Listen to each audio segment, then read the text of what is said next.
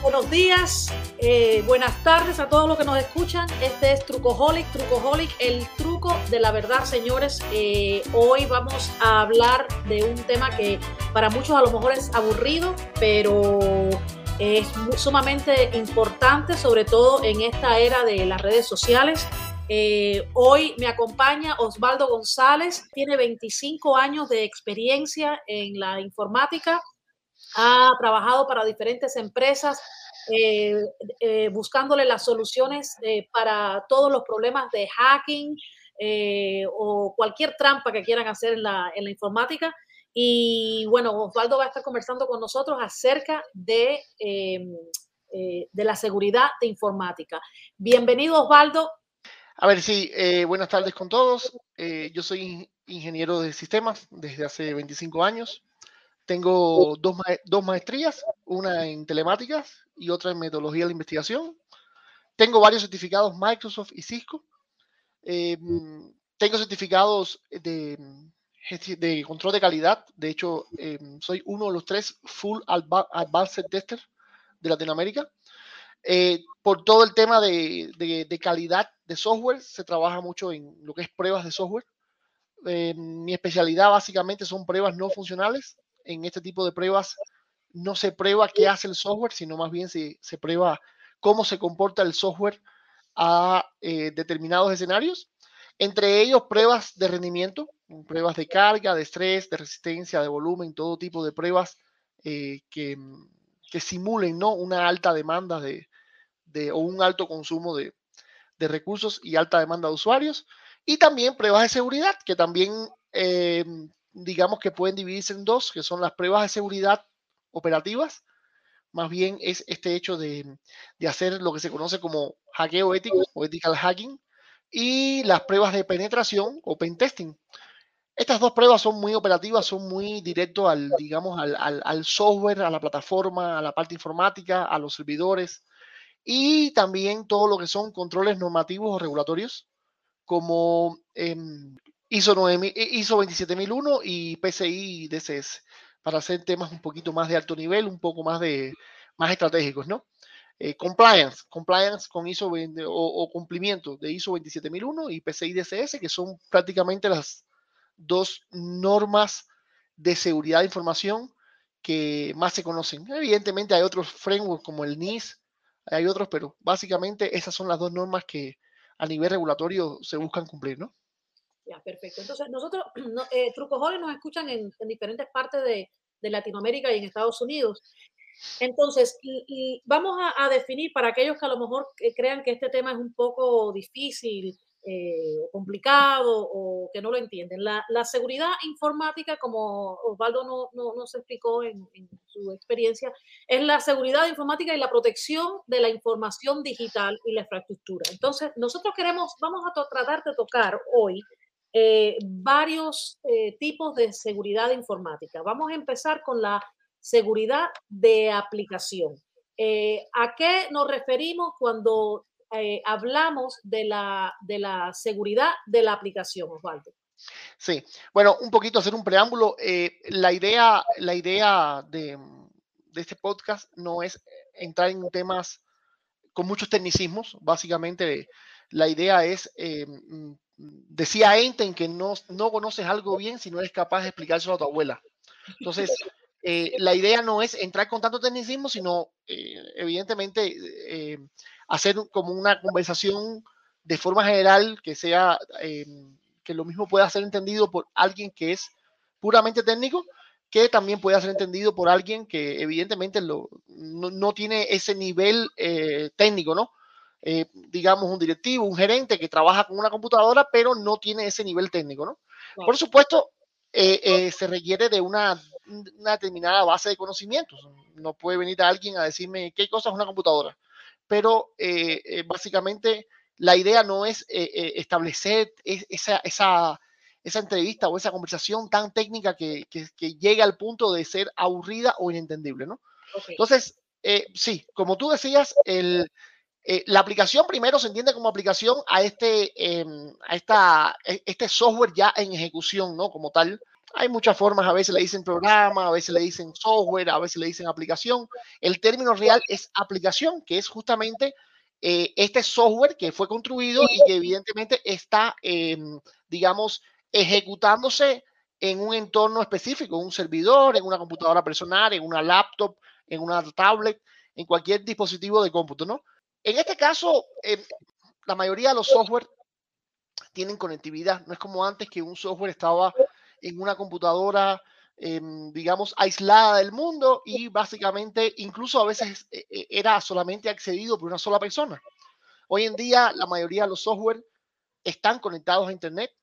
Em, tienen varias, eh, o sea, tienen varios perfiles de usuario, digamos. Los, los, usuarios tienen varios roles, o sea, al mismo software puede entrar, por ejemplo, el administrador del software, puede entrar una persona como eh, supervisora, digamos, eh, el término supervisor es el que mira, supervisa, pero no, no toca, no, no hace ninguna operación. Pongamos el ejemplo típico de un software de contabilidad, por ejemplo.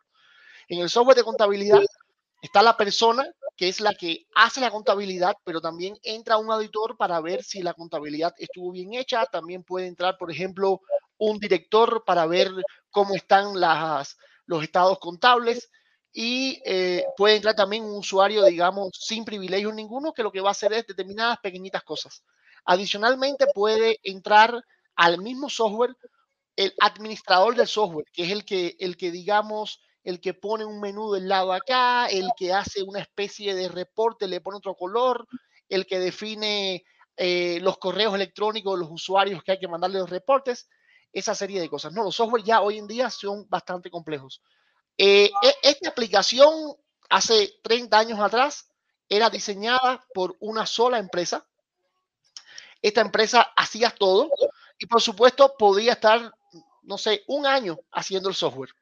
Desde el inicio hasta el final era construcción, propiedad de la empresa. Hoy en día los software avanzan muy rápido, requieren cambios, eh, eh, bastantes cambios a lo largo del ciclo de vida del software y esto hace que ya el software no sea monolítico, digamos, en el sentido de que todo lo hace una empresa. Aquí, ¿qué hacen hoy en día? El software es como ir a un supermercado y tomar para hacer, eh, no sé, un, un, dulce. Toma el azúcar, toma eh, los ingredientes, ¿no? Entonces, eh, ¿qué se hace con el software? Se, se adquieren componentes, determinadas componentes que no son construidas por la empresa que hace el software, ¿no?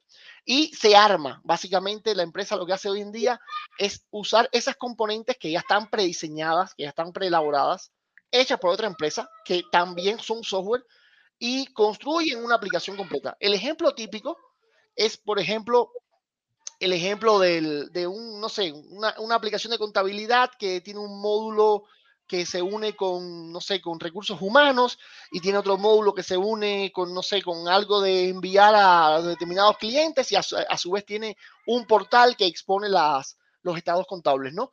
Todas esas componentes pueden incluso no, son, no ser hechas por la misma persona ni por la misma empresa. Y lo que se hace es, se, se, se une, ¿no? Todos esos programas que deben cada uno hablar con, con el otro, aunque no hablen el mismo idioma. Sí. Señores, es un momento para decirles que nos sigan en todas las redes, en todas las plataformas de las redes sociales. Estamos en TikTok como Trucoholic, tenemos una página de Facebook, eh, Trucoholic Podcast. Eh, también estamos en Instagram, Trucoholic, y en YouTube eh, también eh, nuestro canal de YouTube, Trucoholic. Bueno, seguimos. Este software que está construido por diversas componentes ya tiene un riesgo. O sea, muchas veces esas componentes se adquieren y uno no sabe realmente qué son esas componentes. Digamos, adquiero de un supermercado un azúcar específico. Yo no sé de, dónde salió, cuál fue el proceso industrial que tuvo ese azúcar. Me dicen que es azúcar, a lo mejor es azúcar, pero tiene algunos químicos. Esa serie de cosas, ¿no? Y generalmente hay especificaciones, ¿no? De estas componentes, pero nunca son eh, tan al detalle. Aquí empieza un problema ya que tiene que ver con seguridad. O sea, en un mercado tan cambiante, y tan diverso, yo puedo en un momento determinado escoger una componente para usar en mi software que no es la componente apropiada. ¿En qué sentido? Ahí tú tocaste dos temas de seguridad informática, hablaste de seguridad y hablaste de protección. Seguridad más bien se entiende como las, las medidas que yo tengo que tomar para defenderme de, de una amenaza, de algo que es externo. Protección más bien se entiende eh, de las mismas medidas o otras medidas que yo tengo que tomar para que no haya ninguna corrupción, todo funcione bien. O sea, es un término un poquito distinto, ¿no? Cuando uno empieza a adquirir componentes, puede que existan problemas de incompatibilidad, puede que existan problemas de rendimiento y puede que existan problemas de seguridad. Muchas veces eh, uno de los principales problemas son de seguridad. Y aquí es un poco em, entender cómo es que se construye un software, sin entrar mucho en filosofía. La mayoría de los software se construyen para, para ayer. O sea, básicamente hay que correr para construir el software. Muchas veces e, en, en, la fase de toma de requerimientos de qué yo quiero para construir un software o qué es lo que yo necesito, digamos, desde el punto de vista eh, de por qué se va a construir un software. Un software lleva dinero y evidentemente eh, eh, hace falta eh, tener una necesidad, ¿no? Lo que sucede es que esa necesidad muchas veces está muy alto nivel. Digamos, yo necesito un software de contabilidad y chévere, contrato un equipo de desarrolladores para hacer un software de contabilidad. Y entonces cuando el equipo de desarrolladores le pregunta al, al, al sponsor, ¿no? Bueno, ¿y qué quieres en el software de contabilidad? El, el, la persona que va a usar el software no tiene muy claro qué es lo que necesita. Y muchas veces tiene claro esto muy avanzado en, en la etapa de, construcción de software. Entonces, todo es, eh, como se dice en el buen latino, de corre, corre. Hay que hacer todo a última hora.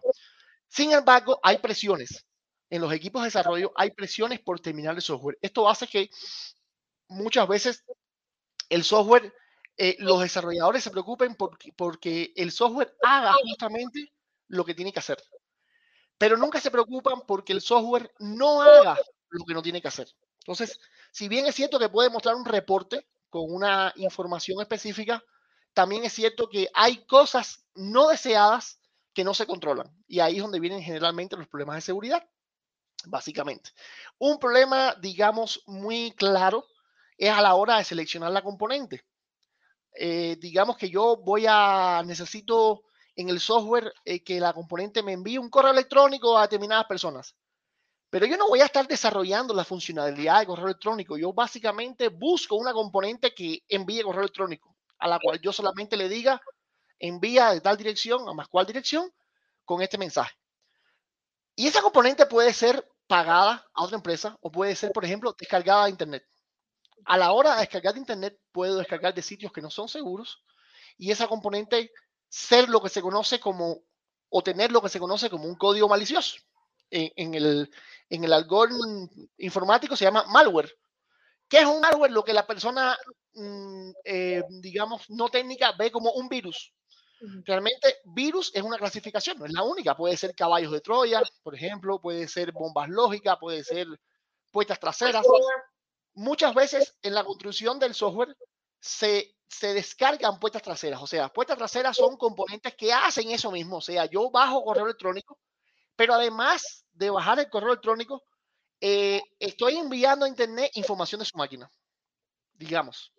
Eh, eh, algo así, ¿no? Entonces, e, existe un, un, proceso o un modelo para, para, que, eh, para poder controlar o para poder auditar toda esta, todas estas componentes que uno baja. El tema es que estas son tecnologías completamente modernas y que la persona promedio cuando necesita algo descarga un software de internet y realmente no sabe qué es lo que está haciendo ese software por detrás. Exacto. Es básicamente lo que siempre pasa a nivel de aplicación, ¿no? Esto lo vamos a tratar un poquito más adelante cuando hablemos de seguridad de terminales, pero eh, es básicamente eso. Es, eh, me bajé la aplicación de WhatsApp, pero es que yo quiero que la aplicación de WhatsApp tenga dos cuentas, por ejemplo, para manejar las cuentas en el teléfono. O quiero que además en el WhatsApp tenga tal cosa. Y cuando estoy en mi teléfono, quizás eh, si lo busco en App Store, eh, App Store tiene una, un, una auditoría de lo que hacen los software y hay aplicaciones que son seguras. Pero muchas veces eh, no están en App Store, están, se tienen que descargar de otras formas. Exacto. Y, y muchas veces es tan sencillo como, como por ejemplo, yo quiero, eh, no sé, se me ocurre eh, insertar un malware, un virus en un móvil y en los bajos de su casa pongo un anuncio, vamos a hacer una lotería y usted descargue esta aplicación con un código QR y la persona lo sabe que lo único que tiene que hacer es poner la cámara, bajar el código QR, descargó la aplicación en un móvil, no sabe de dónde la bajó, realmente no sabe quién es el fabricante, es gratis, no hay a quien reclamarle porque es gratis, ni siquiera saben muchas veces eh, eh, la empresa de, que construyó la aplicación. No quieren que tú sepas. Sí, e, exacto, mientras menos sepa mejor. Y, tienes una aplicación en el móvil que está haciendo ciento mil cosas, además de la que te dice que, que se hace, ¿no? Otro, otro tipo de problema de este, bueno, vamos a verlo cuando también veamos seguridad de red, ¿no?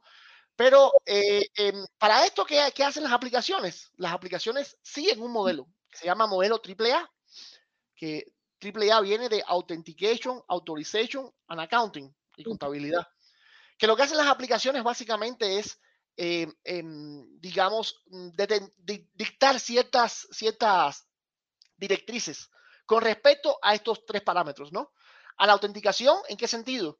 Bueno, puede que la aplicación, yo entro y no tenga ni que autenticarme, o sea, cualquiera puede entrar a la aplicación.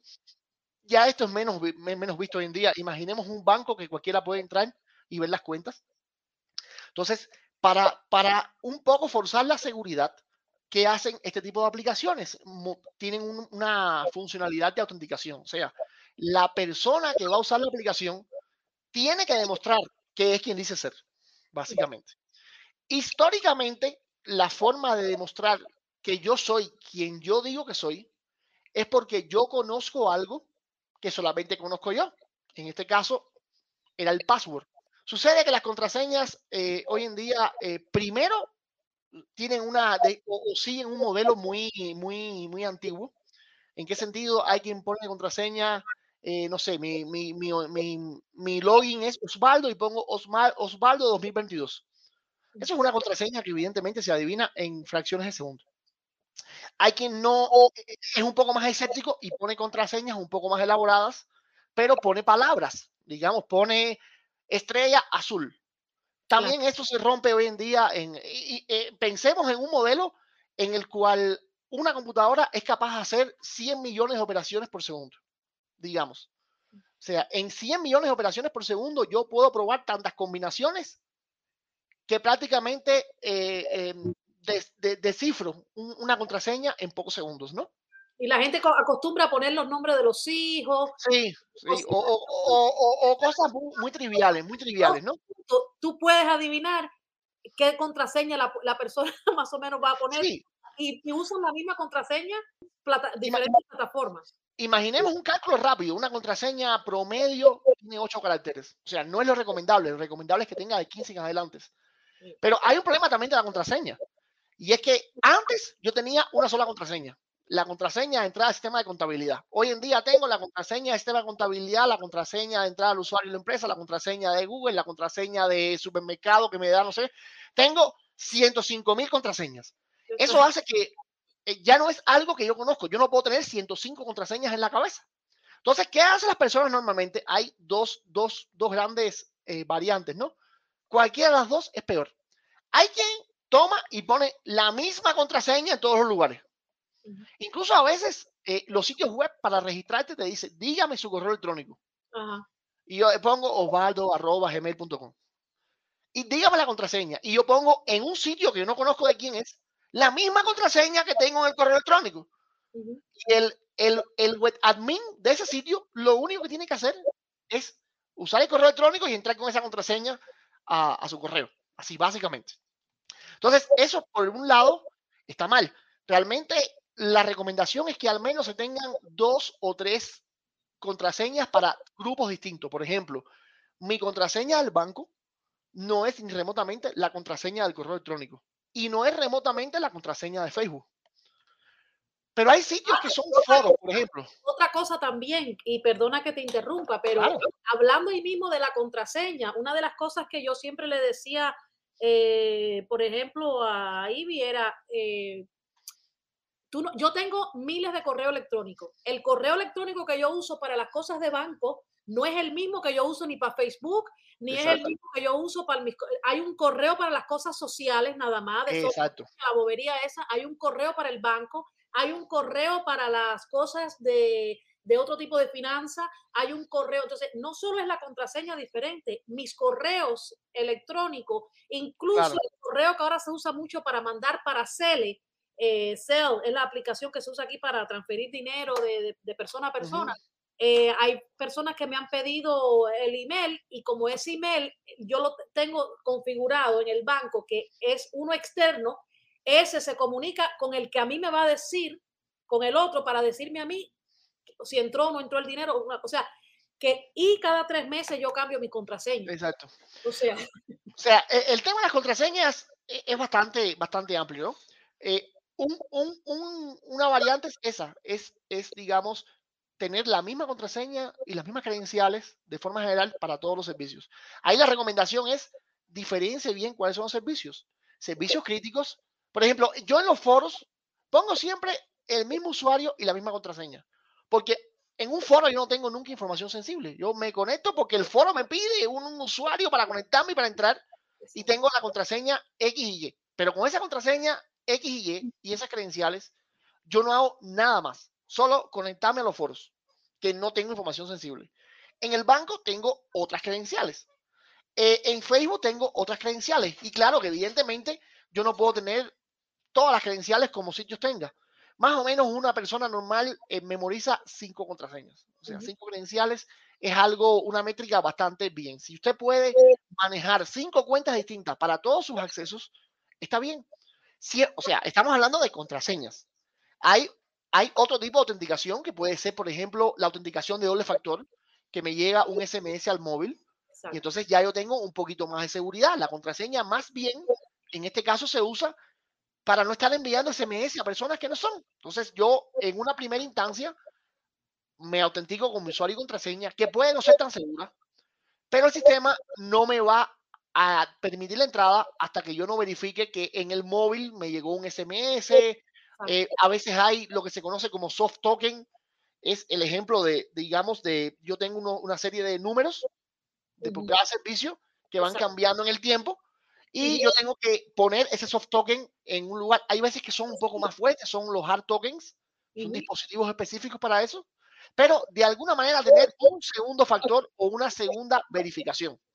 En muchos sitios te dicen autenticación de dos pasos, verificación de dos pasos, hay muchas formas de, llamarle, pero básicamente es tener algo que solamente yo tengo, que no es la contraseña.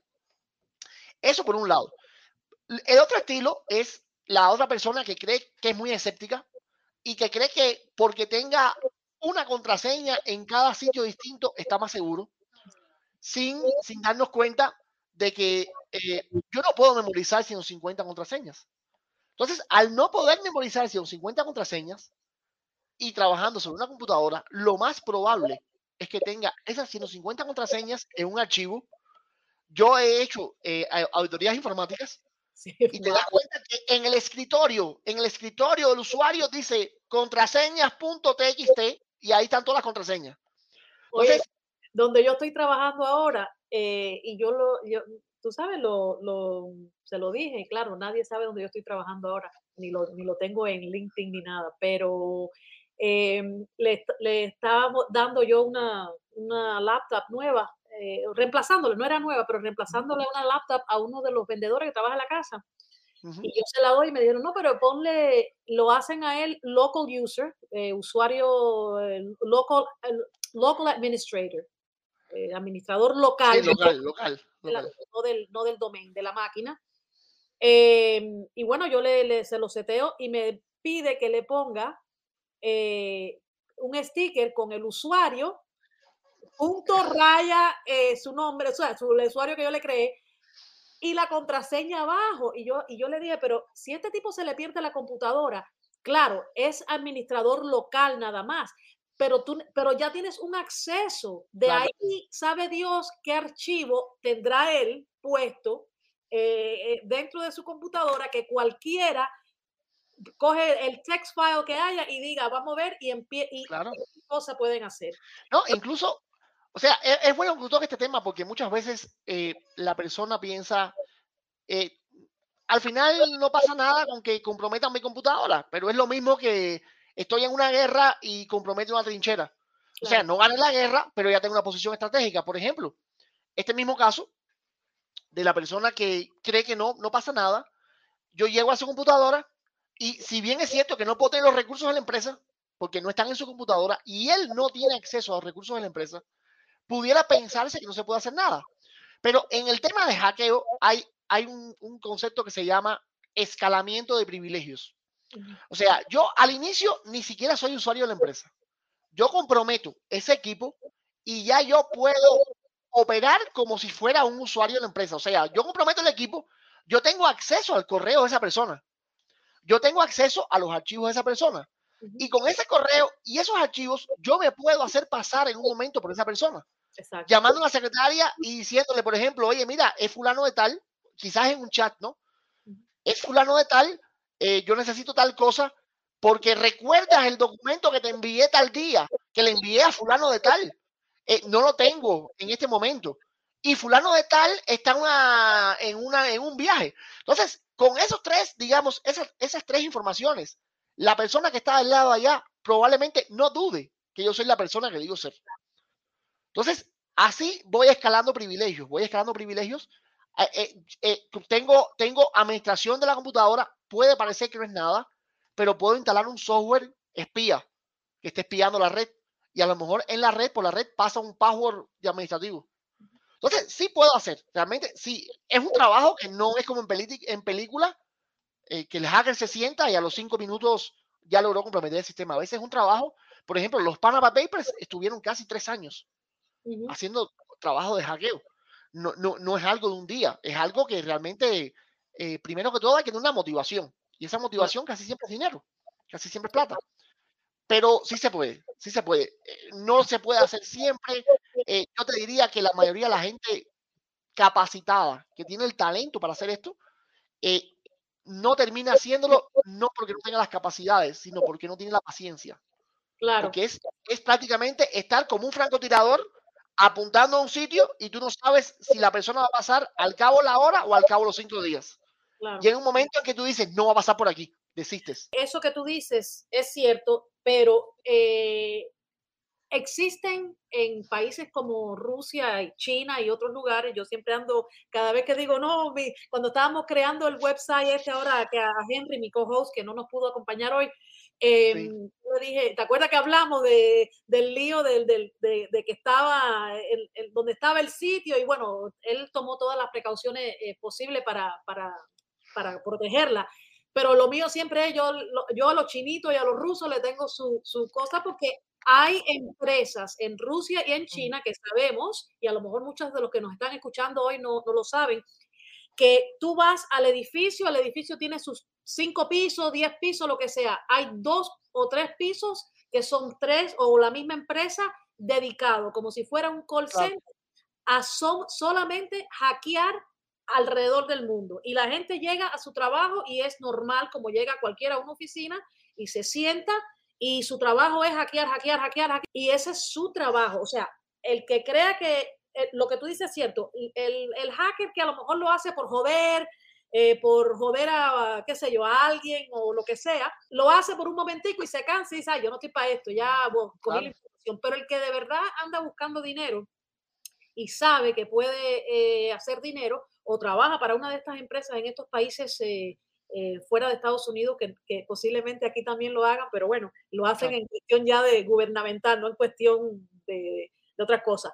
Eh, pero sí, existe, existe un equipo en todas partes del mundo donde se dedican a estas cosas. Sí, eso, eso eh, es más claro. Incluso también ahí depende mucho de las leyes que, y los acuerdos internacionales que haya. Lo, los países orientados al tipo socialista, mm, sin ánimo de entrar en política, tienen eso, porque siempre están, digamos, eh, enarbolando los derechos y la soberanía y no sé cuántas cosas más. Entonces, eh, hay, un poquito más de relajación con respecto a esas cosas a, a nivel internacional. Eh, generalmente sucede, o sea, es posible que un hacker israelí no tenga las mismas consecuencias de un hackeo a Estados Unidos que un, que un hacker chino, por ejemplo. Porque generalmente hay acuerdos más fuertes entre los dos países, entre Estados Unidos e Israel, que entre Estados Unidos y, y Rusia, por ejemplo. Eh, todo, posiblemente sea todo lo contrario. Entonces, esto, esto hace también, esto facilita también que, que, que haya más, más actividad de ese tipo, ¿no? Entonces, bueno, básicamente un poco para cerrar el tema de aplicación, que es bastante. Eh, hay, hay, un modelo que se llama modelo AAA, que lo que hace es establecer directrices en la autenticación, en la autorización, que es muy distinto. O sea, la autenticación lo único que hace es eh, eh, em, demostrar que la persona es quien dice ser. Exacto. La autorización lo que hace es darle determinados permisos a esa persona sobre la aplicación. Y muchas veces lo que se hackea no es la autenticación, que puede ser el caso este de la persona que es administrador local y que él piensa que no pasa nada porque es administrador local.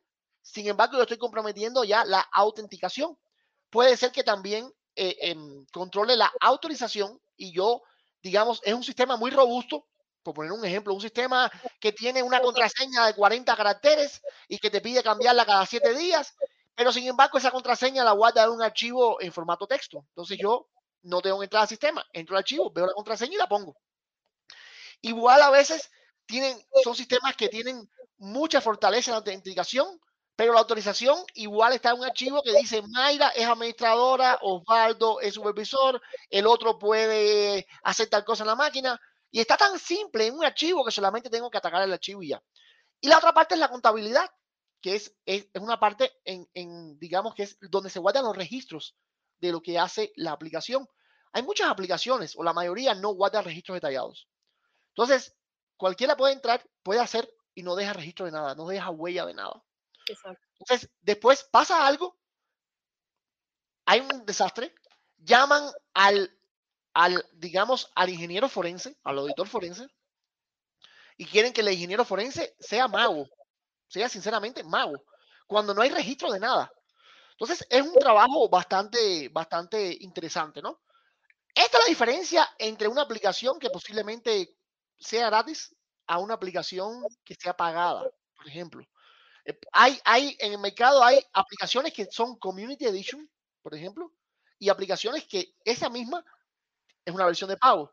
Entonces, cuando usted tiene un problema, usted en la Community Edition lo único que puede hacer es entrar a Internet, buscar en un foro a ver qué pasó. Hay fabricantes que las versiones Community Edition, o sea, las versiones eh, gratis, las tienen bastante actualizadas, hay bastante información, sobre todo en la parte de software libre. Y hay otras, otras, otros fabricantes que en la, en la versión free no tienen nada y todo tienes que pagarlo.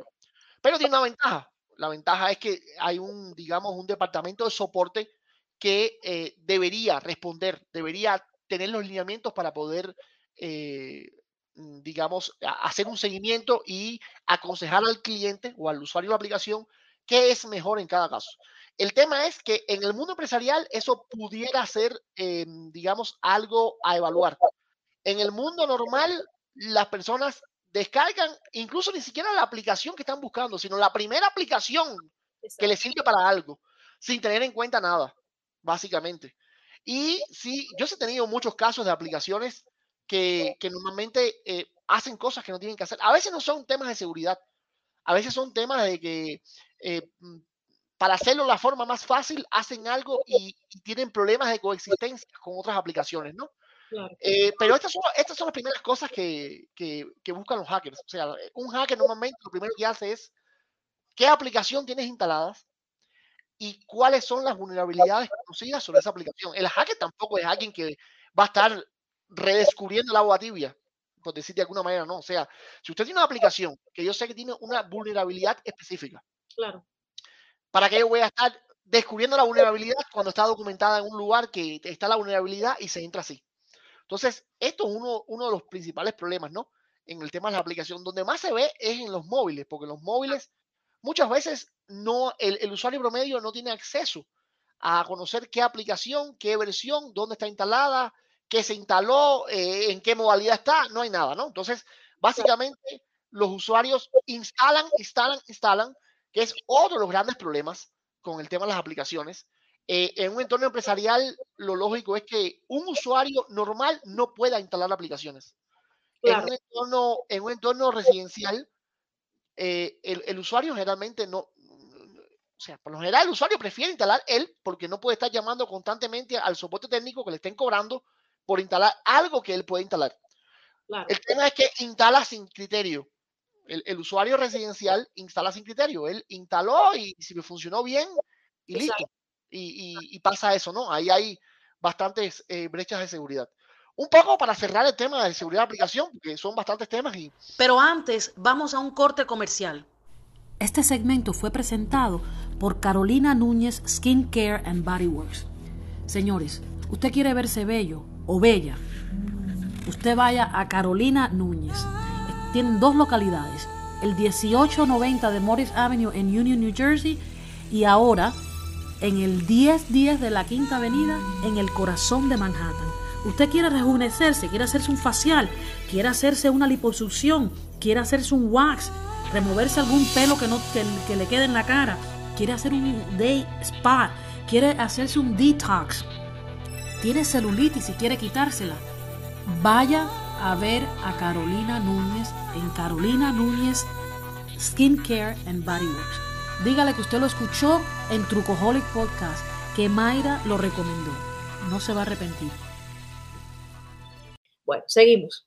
Pero básicamente el problema de la seguridad de la aplicación es que hay cientos mil aplicaciones que hacen lo mismo, aplicaciones que son gratuitas, otras aplicaciones que no tuvieron el tiempo para hacer un control de calidad adecuado y por supuesto eso al final repercute en el usuario final que la instala, no sabe que está instalando y hay alguien del otro lado que sí sabe que lo que está haciendo, sí sabe cuáles son sus vulnerabilidades y aprovechan esas vulnerabilidades.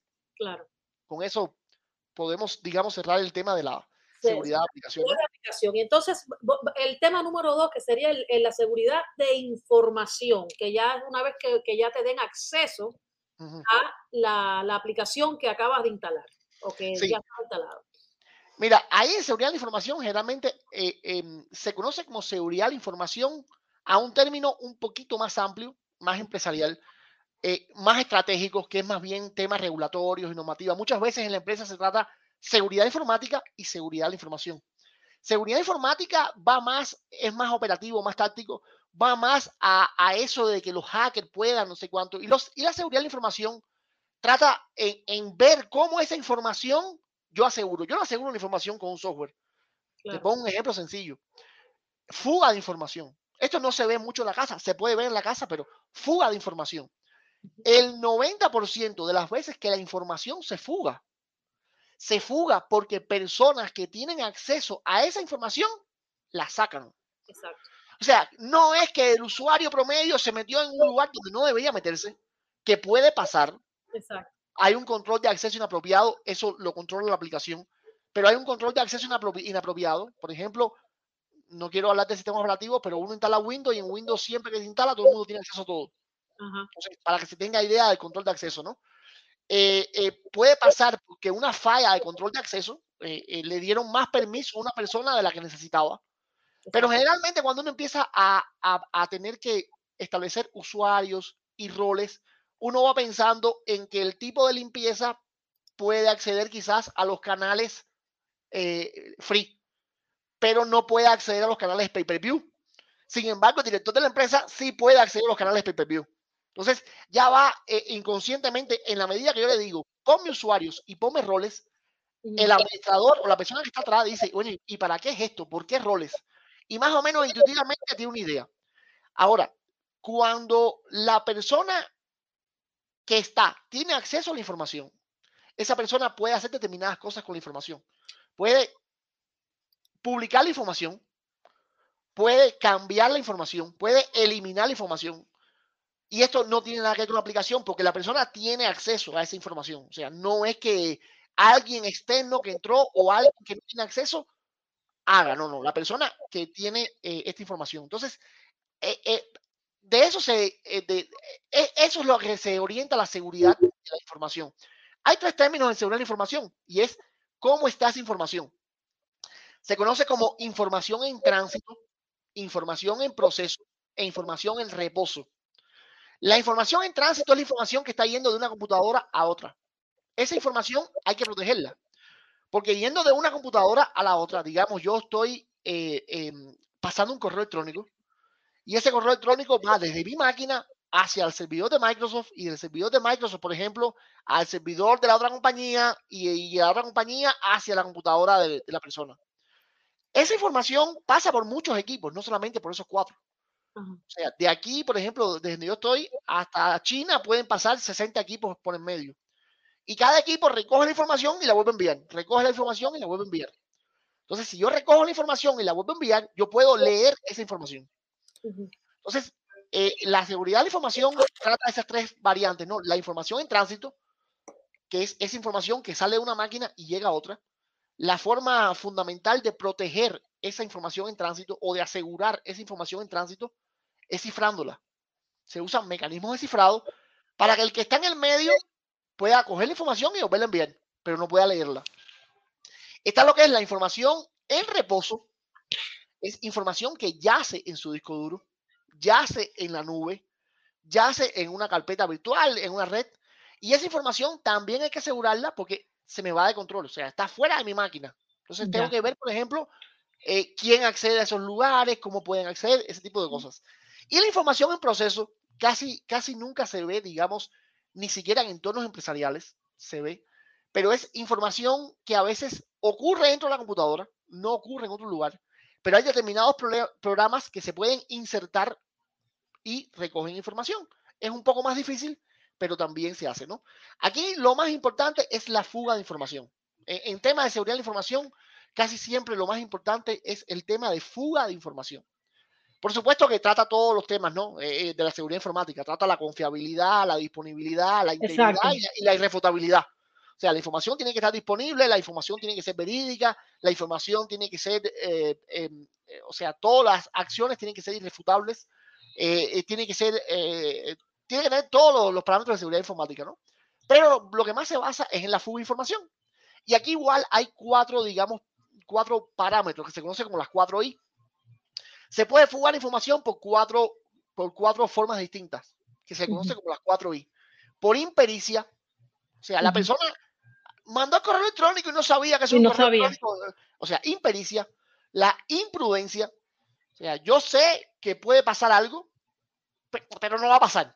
Eh, lo voy a mandar a todo el mundo, no va a pasar nada. No, exacto. La imprudencia, la irresponsabilidad. O sea, esa persona que sabe que va a pasar y le importa poco que pase.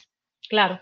Y la intencionalidad. O sea, esa, esa persona irresponsable le importaba poco que pasara, pero su objetivo fundamental no era que pasara. O sea, era algo colateral que él le importaba poco porque tenía a lo mejor eh, un, un, objetivo más fuerte. Pero esa persona no existía lo que se conoce en, en, en, la parte legal como dolo. O sea, esa persona no quería hacer daño. Le importaba poco si se dañaba a otra gente, pero ella no quería. Quería hacer, exacto. Y está la intencionalidad, que es la persona que saca la información porque le van a pagar, por ejemplo. Esa persona es la más complicada porque eh, controles que tú le pongas va a intentar evadirlos. O sea, puede ser que no tenga tanta capacidad como para evadirlos al momento, pero lo va a evadir. Lo va a evadir. Por ejemplo, yo digo, en el correo electrónico no voy a pasar, no voy a dejar que pase ningún documento que tenga una cédula, un número de cédula. Y la persona pasó el correo electrónico y se dio cuenta que le rebotó. Pero mañana, ¿qué hace? Cifra, hace un zip, comprime el archivo y lo pasa comprimido. O sea, para esas personas son, son los retos mayores, ¿no? Desde el punto de vista de seguridad de la información, porque esa persona tarde o temprano va a filtrar información. Hay momentos en que, por ejemplo, te pongo el ejemplo, en, en una universidad, a mí me pasó, ellos querían que yo le garantizara al 100% que no iba a haber fuga de información. Es imposible. Yo le decía, no puedo garantizar 100%, ¿sabes por qué? Exacto. Porque un estudiante puede venir, ah, y era, eh, o sea, eh, eso se puede garantizar al 100% cuando es información masiva. Por ejemplo, cuando yo digo, yo quiero pasar todos los números de cédula de los residentes de Estados Unidos. Sí, pero cuando lo que yo quiero pasar es un examen, es la información de un examen, yo pongo el móvil, tomo la foto y me la llevo. Y eso no pasa por ningún filtro. Claro. Y muchas veces me pueden decir, no puedes entrar al celular. Está bien, leo las preguntas, me las aprendo y listo. O sea, es muy difícil el tema de la fuga de información, incluso hoy en día. Claro. Hay tecnologías que están, eh, digamos, eh, que quieren instaurarse, que eh, Apple está trabajando un poco en eso, que por ejemplo, para, eh, para inhibir de que el móvil pueda tirar una foto en Exacto. un contexto determinado, Claro. pero aún así, para información pequeña, eso no es viable. Bueno, en, los bancos aquí, eh, los, bancos mayores de aquí de, Estados Unidos, eh, incluso cuando tú estás haciendo una, transacción en tu móvil, tú no puedes hacerle una captura de pantalla. O sea, le mandaste un dinero a alguien y te, y te, y le dice, y te dice, mándame una captura de pantalla. Eh, no lo puedes hacer desde el móvil porque no te lo permite. claro, vas a, entre, entras al banco a través de, una, de un navegador web y y puedes escoger con una, hacer un, no un screenshot como tal, pero con cualquiera de las aplicaciones le, le, haces una, una, un dibujito. Pero sí, eso, eh, y hablando un poco en, en, esas tres I que, que mencionaste, eh, cabe destacar que, por ejemplo, en las empresas, eh, la persona irresponsable, la que no quería causar un daño, pero, pero lo causó por su irresponsabilidad, eh, normalmente pasa mucho en, los trabajos, tú como, como administrador de, redes, eh, debes de saber que me ha pasado a mí también en varios trabajos que, el recursos humanos te dice vamos a despedir a tanta cantidad de personas a las 4 de la tarde, el viernes, ¿qué día es hoy? 14. Y, a la una de la tarde ya tú como administrador sabes las personas que se van a despedir y lo primero que tú tienes que hacer es programar para que a las antes de las 5 de la tarde esa persona no tenga acceso a nada bloqueado completamente porque eh, la fuga de información por ese tipo de personas irresponsables, si tú no, si tú no tomas las medidas eh, necesarias, tú no sabes si la persona hace algo al último momento cuando tú estás despidiéndolo que puede causar eh, un problema grandísimo para la empresa. yo siempre he trabajado en, en, informática en Wall Street, como tú sabes, y ahí sí eh, es, pero regio lo, que es la seguridad y toda esa serie de cosas, y esa era una de las cosas. La persona que, que iban a despedir, como sucede en los bancos normalmente cada tres meses, em, ya, el, el la persona de informática sabía eh, dos horas o tres horas antes quién se iba, quién se iba ese viernes. Eh, yo, yo tengo un, es un chiste, ¿no? vi una novela donde Em, siempre le, cuando, cuando mataban a alguien o iban a matar a alguien, se lo llevaban a un tipo. Y ese tipo lo descuartizaba, lo hacía. y no, el tipo le decían el, el atolero. E, era el nombre, el atolero. Y yo decía que en la empresa mía yo era el atolero, porque a mí, me decían, fulano, desconecta de la cuenta. Y el pobre feliz no sabía nada, ya lo sabía, pero por un tema de profesionalismo y de sigilo empresarial también. O sea, el sigilo empresarial es muy importante. No puedes decir nada. Pero sí, sí, sí, sí pasa así.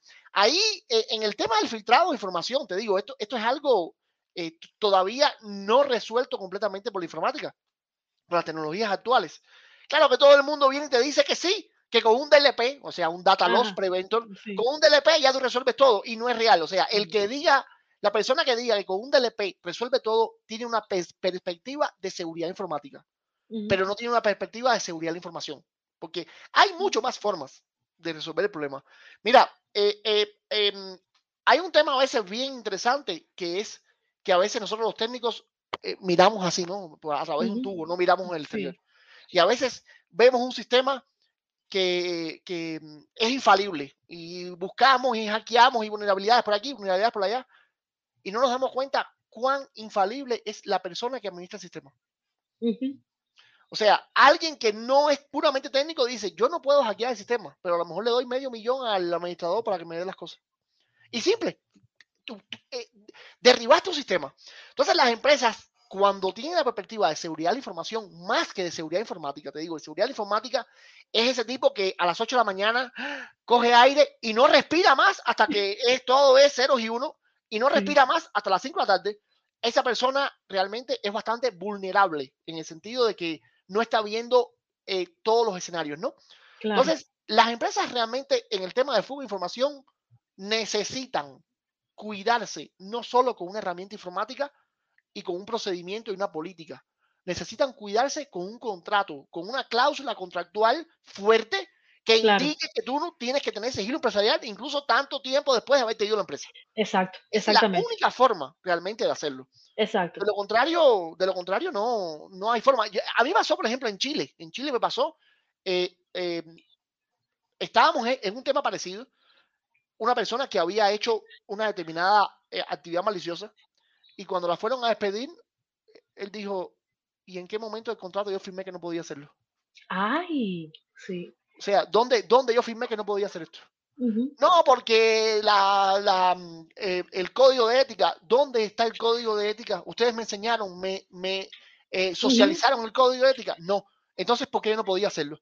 No, yo, moral, yo moralmente soy culpable, pero legalmente no. Claro, exactamente. así, mismo. Fue así. Así mismo.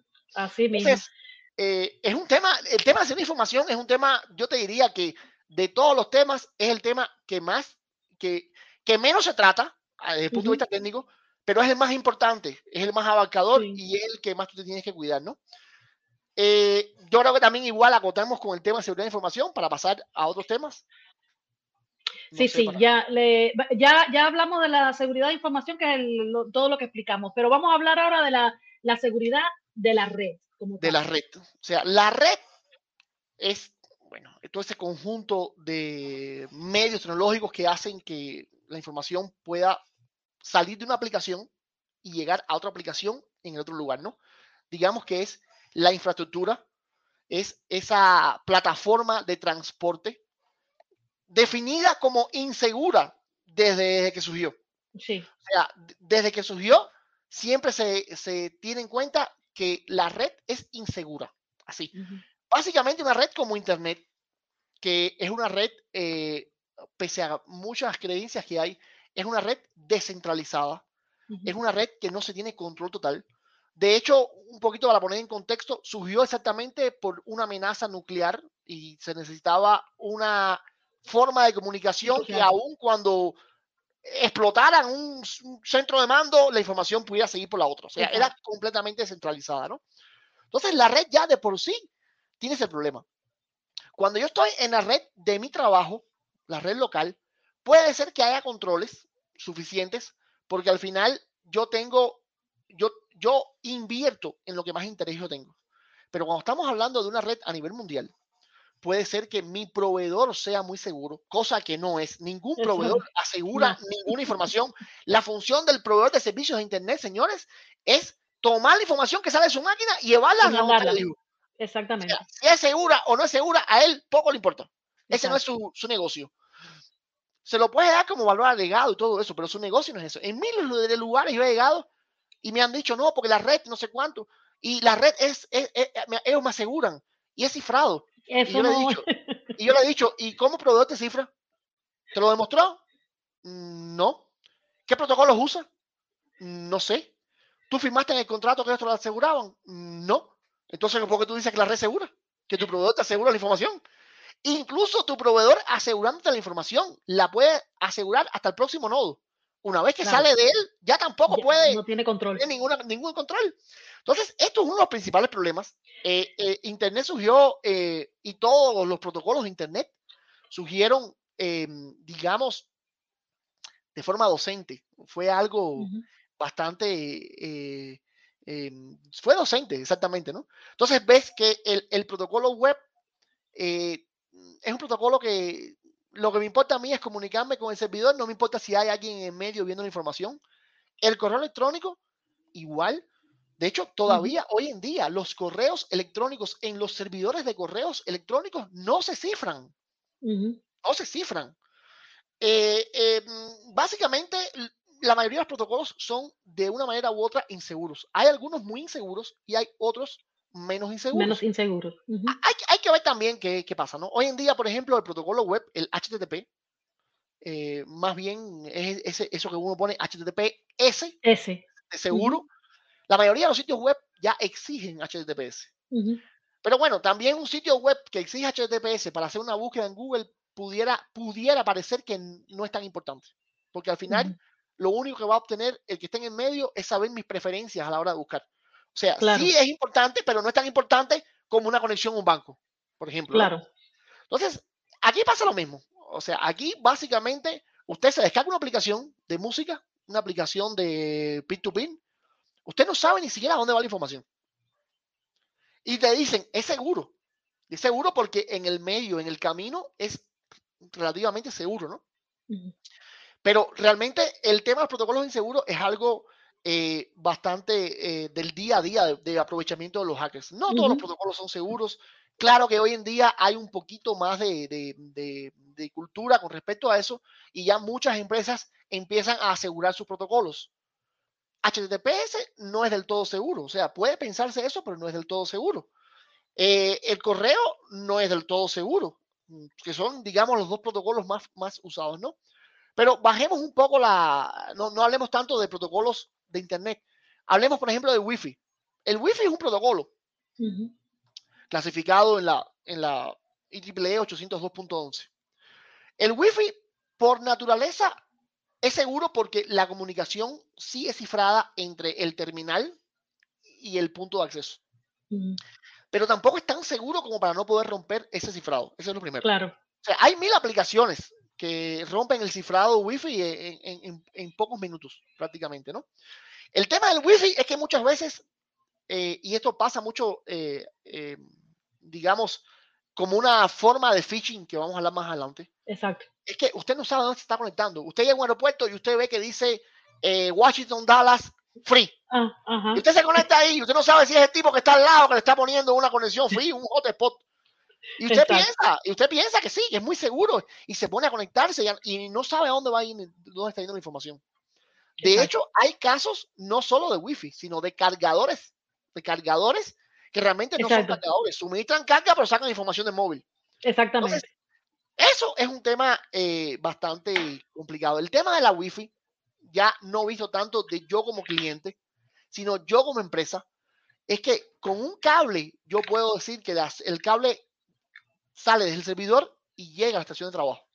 Con la Wi-Fi yo no puedo hacer eso. O sea, yo no tengo control de hasta dónde llega la señal. Claro. Entonces, sucede que en un centro de trabajo hay una Wi-Fi, todos los usuarios tienen Wi-Fi, pero el tipo que está en la puerta, fuera de la entidad, fuera de la oficina, también tiene acceso a la Wi-Fi. Entonces, claro, es una Wi-Fi que tiene credenciales, que tiene cosas, pero que no es del todo segura. O sea, en un entorno un poquito más fuerte, el, tema de seguridad te indica que no puedes tener Wi-Fi. Por ejemplo, PCI DSS te dice que no puedes tener Wi-Fi para el manejo de tarjetas de crédito. O sea, PCI DSS es la entidad que regula todo lo que tiene que ver con tarjetas de crédito a nivel mundial. Te, dice, te establece las directrices, ¿no? Una de las cosas que te dice es, tú no puedes tener Wi-Fi en donde hay movimiento de información de tarjetas de crédito. Claro. O sea, puede tenerlo el de la puerta para hacer internet a Google al correo, pero el tipo que está operando el sistema que tiene tarjeta de crédito no puede estar con Wi-Fi, tiene que estar con cable. Entonces, eh, em, igual, no, el tema de la red básicamente es em, eh, un tema que hay, hay, hay, hay dos cosas fundamentales que se pueden hacer a nivel de red, que es algo que yo no controlo. La primera es lo que se conoce como sniffing. Sniffing es justamente eso de yo eh, em, escuchar.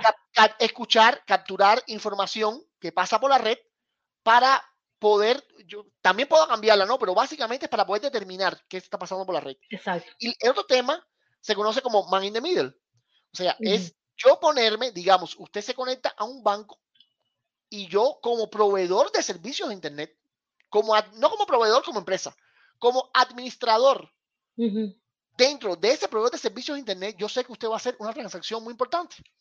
Y yo lo que hago es monto un servidor web. En el medio.